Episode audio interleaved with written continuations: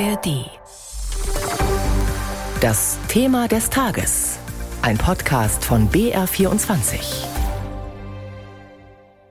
Eine Bilanz des Schreckens, so die Bezeichnung für das Missbrauchsgutachten für das Erzbistum München und Freising vom Januar letzten Jahres. Fast 500 Betroffene werden darin aufgeführt, mehr als 230 Täter. Das Gutachten einer Anwaltskanzlei ging an die Staatsanwaltschaft München I. Sie ermittelte gegen mutmaßlich Verantwortliche, etwa die früheren Münchner Erzbischöfe Ratzinger und Wetter.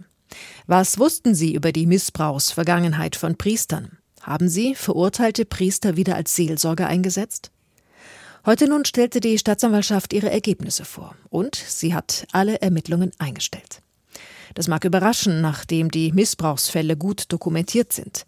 Deshalb erklärt Nadja Stempel erst einmal, wie die Ermittler vorgegangen sind, nachdem sie das Gutachten mit mehr als 1700 Seiten in den Händen hielten.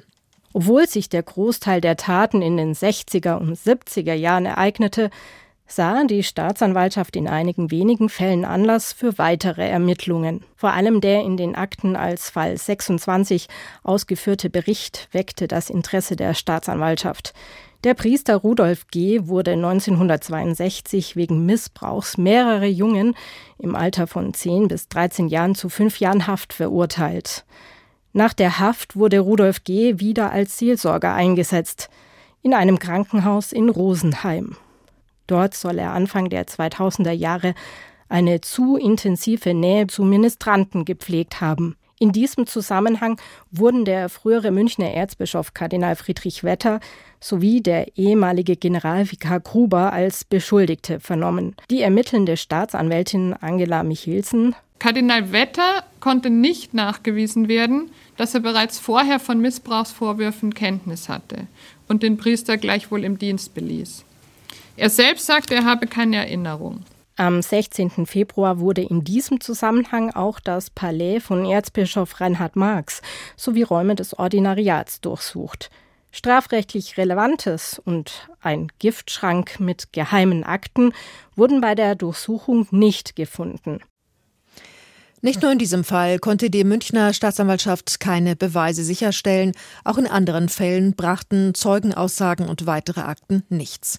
Viele Fälle waren schlicht verjährt. Deshalb mussten am Ende alle Ermittlungen eingestellt werden. Vor allem für die Betroffenen ein unbefriedigendes Ergebnis. Ihre Interessen vertritt der Verein Eckiger Tisch. Matthias Katsch von der Organisation verwies im Gespräch mit BR24 darauf, dass die Fälle von 2022 auch schon in einem Gutachten von 2010 aufgelistet waren. Natürlich ärgere ich mich, dass so lange gedauert hat und dass sie es geschafft haben, davonzukommen, weil all die Fragen hätten wir natürlich auch schon 2010 diskutieren können. Da waren die Fälle bereits bekannt, da war auch die Verantwortung von Josef Ratzinger bereits stand im Raum. Jetzt hat das nochmal 13 Jahre gedauert bis zu dem Tag heute. Dann hätte man sich natürlich gewünscht, ein bisschen mehr Tempo. Trotzdem nehme ich das mal jetzt als Ermutigung, dass immerhin eine Staatsanwaltschaft in Deutschland es mal geschafft hat, gegen einen leibhaftigen Erzbischof als Beschuldigten zu ermitteln. Das gab es ja wohl auch noch nicht so in der Weise in Deutschland. Und auch wenn das Ergebnis wenig befriedigend ist, ist das zumindest eine News, die uns vielleicht Stück für Stück dann auch weiterbringt.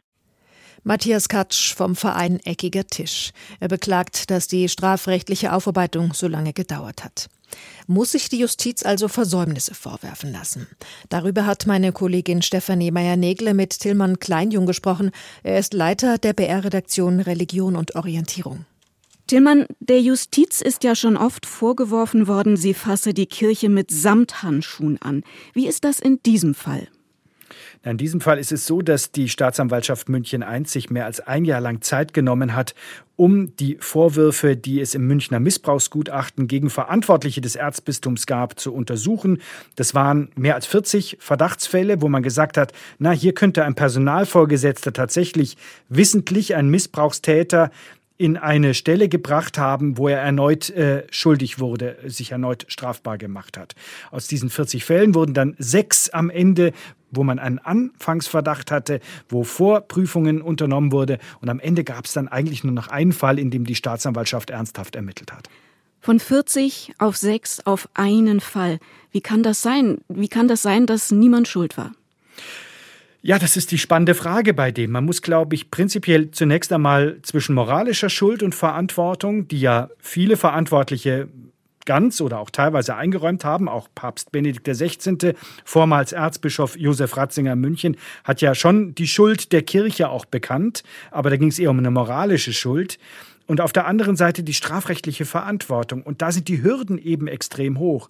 Auf der einen Seite ist das eine Frage der Verjährung. Die Taten dürfen nicht zu lange zurückliegen. Und wenn du Beihilfe zu dieser Tat den Erzbischöfen oder Generalvikaren nachweisen willst, müssen die tatsächlich auch überführt werden, dass sie willentlich und wissentlich in Kauf genommen haben, dass Missbrauchstäter irgendwo eingesetzt werden und sich möglicherweise auch wieder strafbar machen. Und das ließ sich nicht belegen.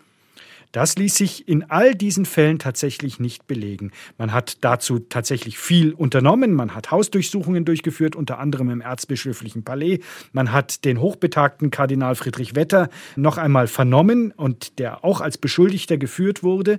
Aber tatsächlich ließ sich dieser Zusammenhang, also der Tatvorwurf Beihilfe zum Missbrauch, nicht erhärten und belegen.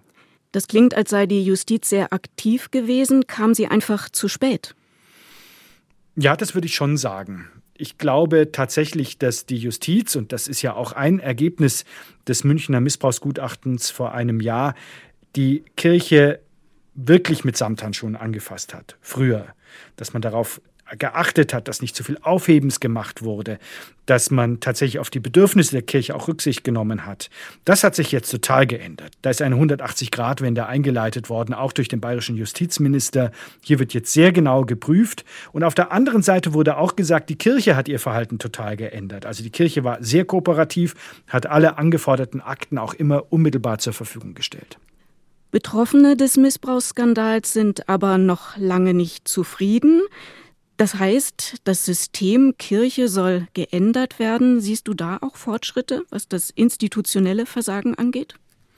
Na, da ist ja die katholische Kirche auf einem sehr steinigen Weg unterwegs gerade mit diesem synodalen Weg, der abgeschlossen wurde, aber wo man auch nicht genau weiß, was hat sich denn da jetzt am Ende definitiv geändert, weil es wurde ja doch sehr klar, dass eine steile Hierarchie, dieses Männerbündische, dass das Grundlagen waren dafür, dass Missbrauch überhaupt geschehen und vertuscht äh, geschehen ist und vertuscht werden konnte. Und da ist gerade die katholische Kirche dabei, sich zu ändern. Und tatsächlich ist es auch so, dass man mittlerweile sehr viel schneller reagiert. Wenn es Missbrauchsvorwürfe gibt, da gibt es unabhängige Ansprechpartner, da arbeitet man sofort mit der Justiz zusammen. Da hat tatsächlich auch heute die Staatsanwaltschaft der katholischen Kirche, also in diesem Fall dem Erzbistum München, ein sehr gutes Zeugnis ausgestellt.